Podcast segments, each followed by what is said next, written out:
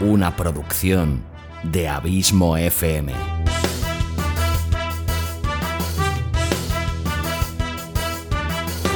¿Quieres disfrutar de tu tiempo libre escuchando grandes historias, audiolibros y relatos? Un podcast literalmente literario.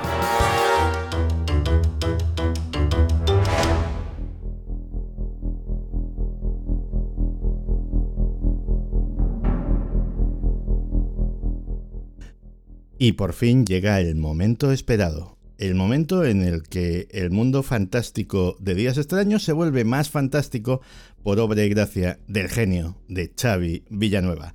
Xavi, bienvenido de nuevo a Días Extraños.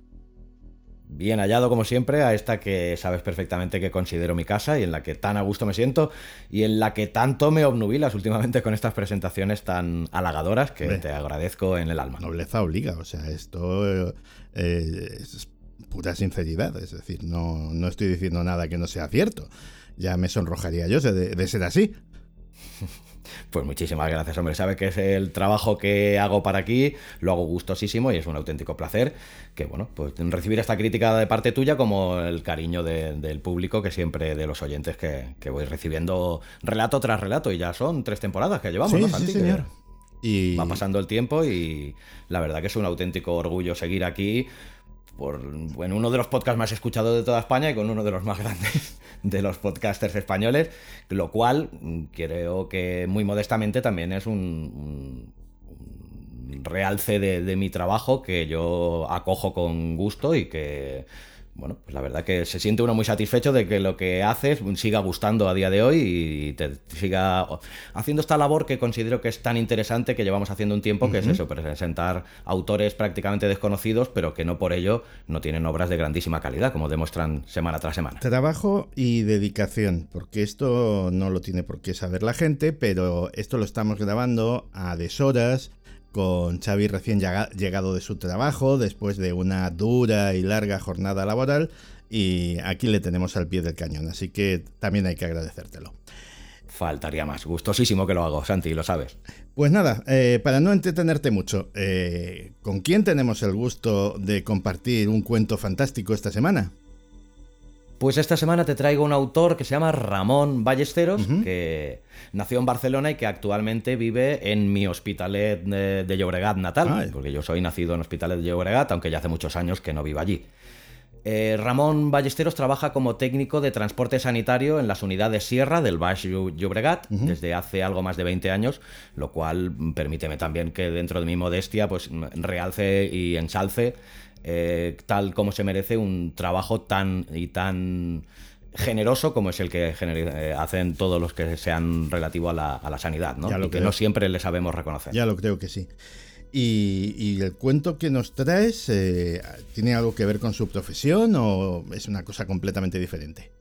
No, es una cosa totalmente diferente porque, bueno, te, te, cuento cuatro cositas más sobre Ramón, porque me contaba en, los diversos mails que hemos mantenido, pues que su interés por la literatura le llegó, imagino que como a muchos autores, pues eh, al conocer primero los juegos de rol y luego libros de autores tan y tan reconocidos como H.P. Lovecraft, eh, Robert E. Howard, Terry Pratchett, Margaret Weiss, eh, y Tracy Hickman, que es la creadora de la saga Dragonlance, entre otros muchos y reconocidísimos autores. Como fruto de estas interesantes lecturas, pues le nació a Ramón eh, su primera obra de espada y brujería, la leyenda de Menoig, editado por Círculo Rojo en el año 2021 y que eh, Ramón pues tiene la intención de proseguir, pero aún los otros dos volúmenes que deberían de formar la trilogía están todavía pendientes de a ver si aparecen las musas y se lo permiten.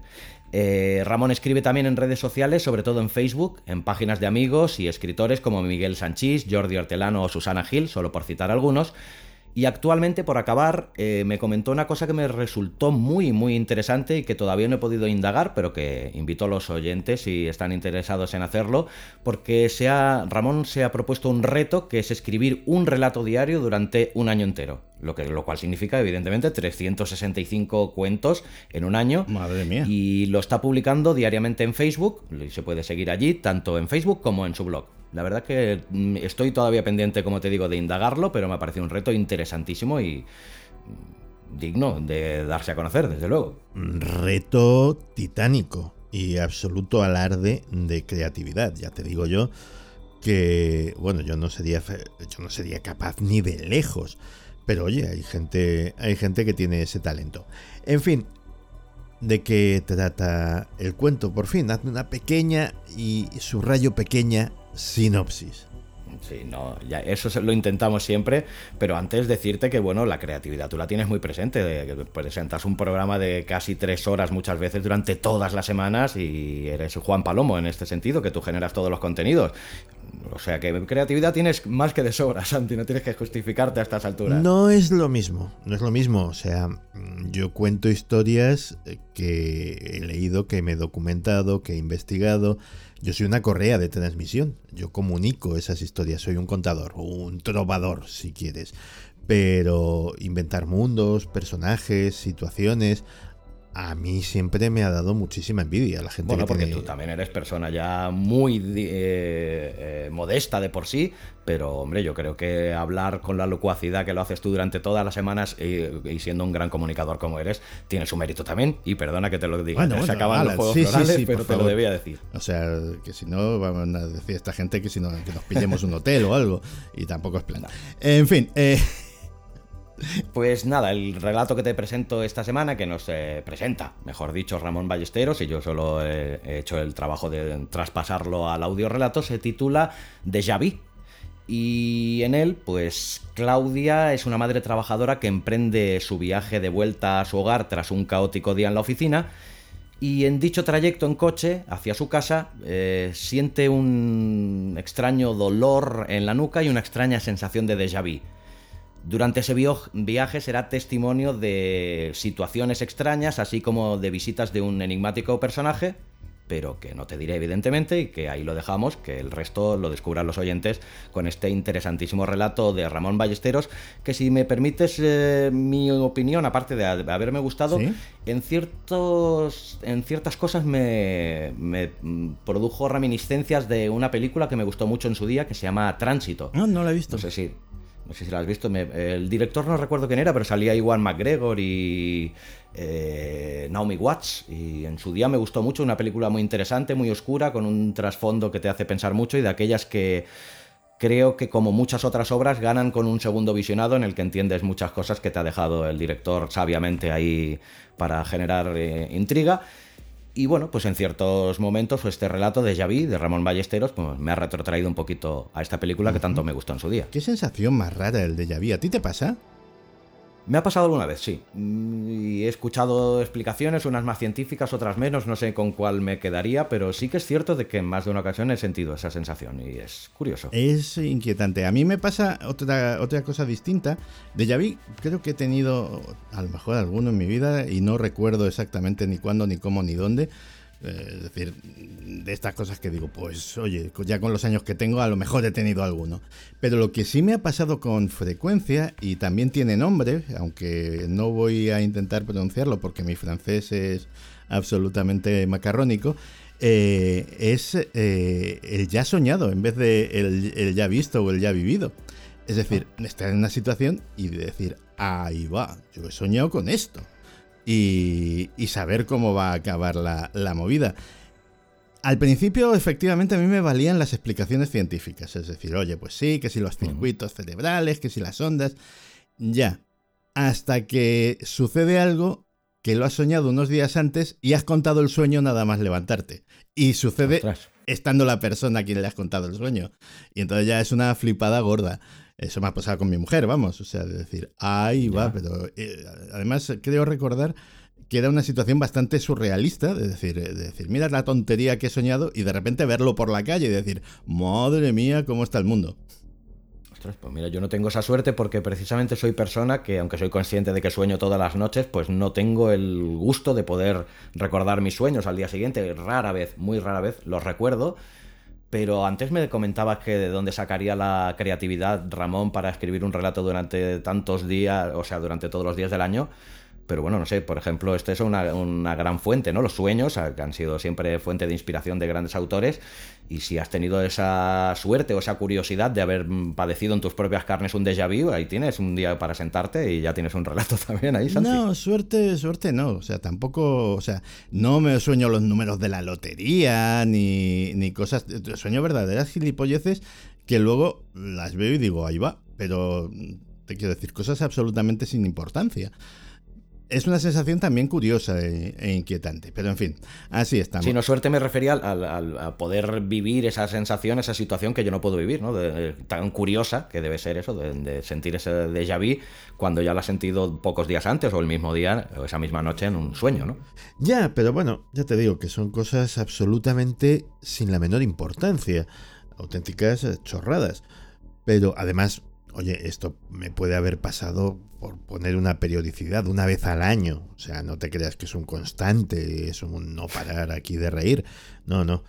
Pero sí es curioso. En fin, que nos hemos enrollado aquí con nuestras cosas, con mis cosas, y ha llegado el momento de escuchar este magnífico déjà vu y agradecerte tu trabajo, Xavi. Sabes que para mí es un auténtico placer y las gracias a vosotros por darme esta oportunidad de estar aquí semana tras semana o programa tras programa aquí durante tanto tiempo ya con vosotros.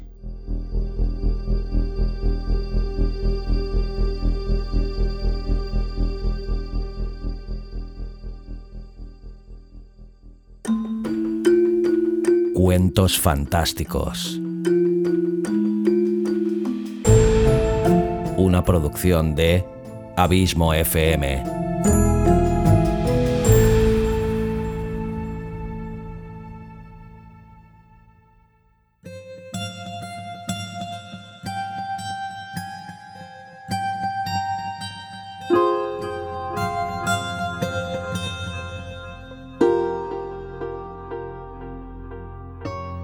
Deja Vu, de Ramón Ballesteros.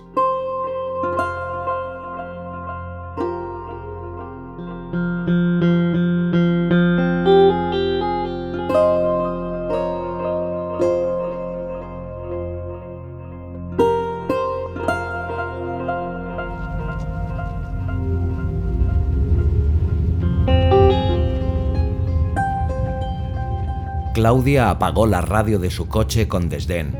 Ya era muy tarde y no tenía el cuerpo para accidentes ni desgracias. Para colmo, el día en la oficina había sido horrible. Clientes cabreados, informes de última hora y el siempre todopoderoso gerente tocando las narices. Ese era, entre otros muchos motivos, el por qué salía tan tarde, ya de noche y con el cuerpo cansado y la mente embotada. Lo peor de todo es que no podía descansar al llegar a casa, ya que le quedaba un montón de ropa sucia que lavar, deberes de sus hijos que a muy seguro le quedaban por resolver y el contestador repleto de llamadas, probablemente de su abogado por el tema del divorcio.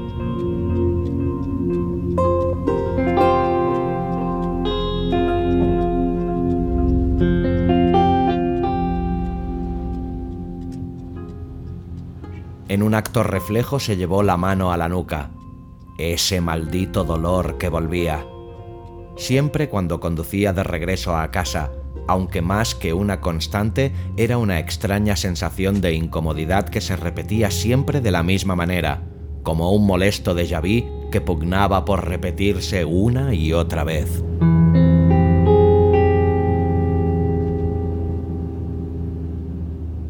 Echó mano a la guantera para coger el bote de pastillas masticables para así, si había suerte, dejar de sentir aquella molesta opresión antes de llegar a su hogar y continuar con las rutinas diarias.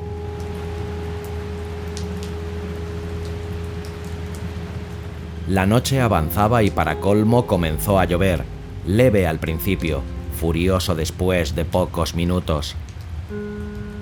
Los relámpagos inundaban la bóveda cubiertas de nubes negras y la visión se hacía cada vez más difícil en la fría carretera.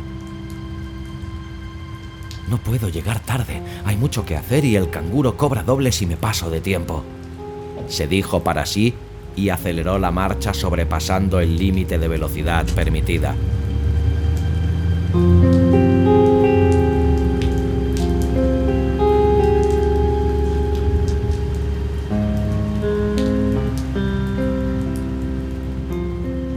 La extraña sensación opresiva volvía para torturarla, esta vez agarrándose al cuello, dando buena cata en las cervicales, punto débil de los oficinistas y demás trabajos que demandan estar delante de una pantalla. Instintivamente levantó el pie del acelerador y comenzó a respirar pausadamente. Seguro que es la puta ansiedad, maldita. Repetía en voz alta en un intento de calmar el desenfrenado ritmo cardíaco. Fue en un instante cuando su corazón casi se detiene al ver la figura plantada en medio de la carretera. Hacía rato que no se cruzaba con ningún coche o eso pensó en menos de un segundo mientras frenaba. Milagrosa e inexplicablemente el coche obedeció al momento y no pareció importar a la máquina que estuviera lloviendo o que el enlutado estuviera a pocos metros de distancia del morro.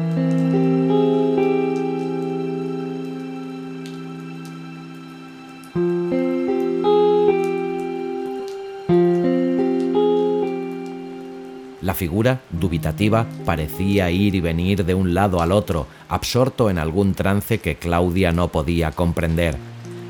La mujer bajó la ventanilla, el agua caía con fuerza y cubriéndose con un periódico arrugado como protección, sacó la cabeza e inquirió. Oiga, ¿se encuentra bien? ¿Necesita ayuda? La silueta volvió el rostro oscuro, aproximándose a ritmo tambaleante como un moribundo hasta que Claudia pudo verle el rostro. Esta ahogó un grito con sus dos manos, soltando el periódico, aunque la lluvia o cualquier otro elemento natural no la hubieran distraído de aquella aparición. Miguel, ¿eres tú? Delante de ella estaba Miguel, amigos desde la infancia y hasta hacía bien poco casados por la iglesia como ella siempre había querido.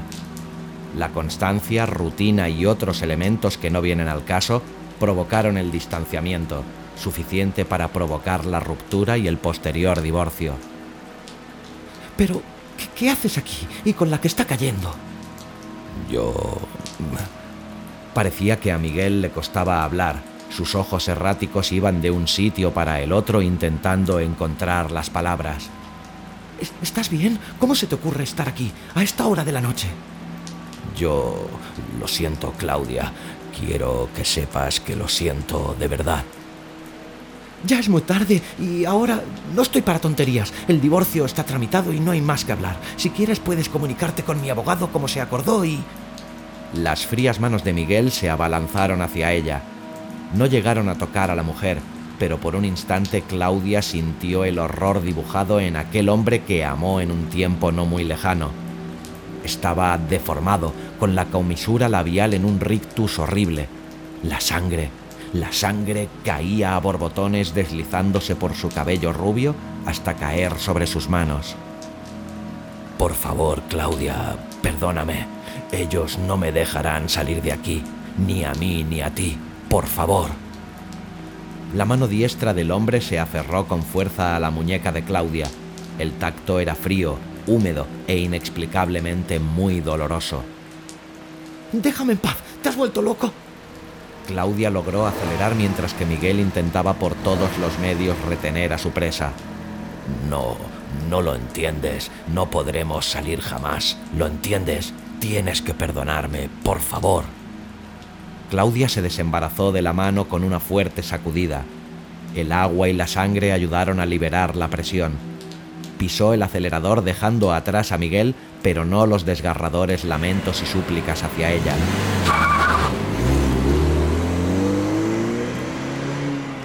Mientras escapaba intentó recuperar la compostura y dejar de llorar. Su pulso se había acelerado, al igual que su respiración.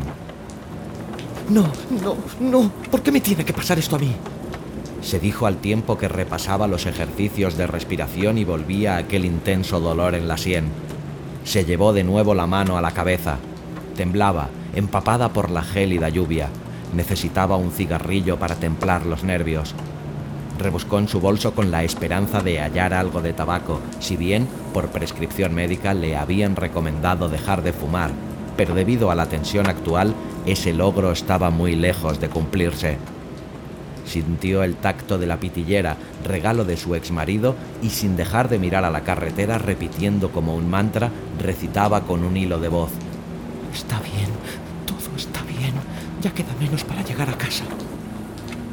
Su mano temblorosa logró aproximar la boquilla del cigarrillo a los labios, y fue en ese instante cuando lo vio.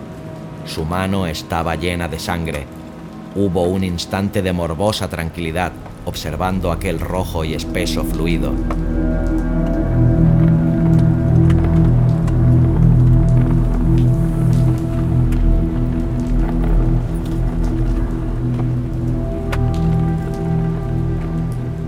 Ese idiota me ha dejado perdida de su sangre. Espero que no... Se detuvo y meditó.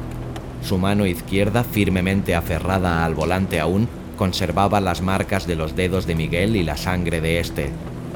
No era posible que se hubiera manchado y menos de esa manera, a no ser... Volvió a tocarse la nuca hurgando con sus delicados dedos la espesa mata de pelo rizado, descubriendo con horror aquel hueco.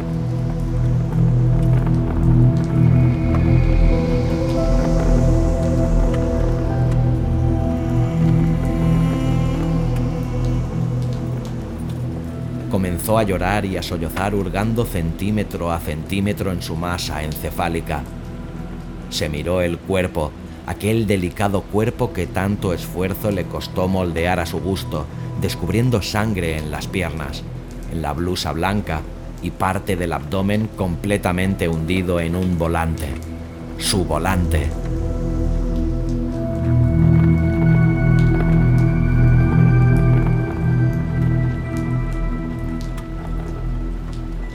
Tienes que perdonarme. No quería provocar esto. Fue una distracción para ti. Claudia comprobó con horror el cuerpo de Miguel en el asiento del copiloto. Las lágrimas caían por un rostro deformado, hundida la frente y parte de la cabeza por donde asomaba la masa cerebral. El fogonazo de luz irrumpió en aquel mismo instante con el desagradable claxon retumbando en la cabina donde Claudia y Miguel no dejaban de gritar.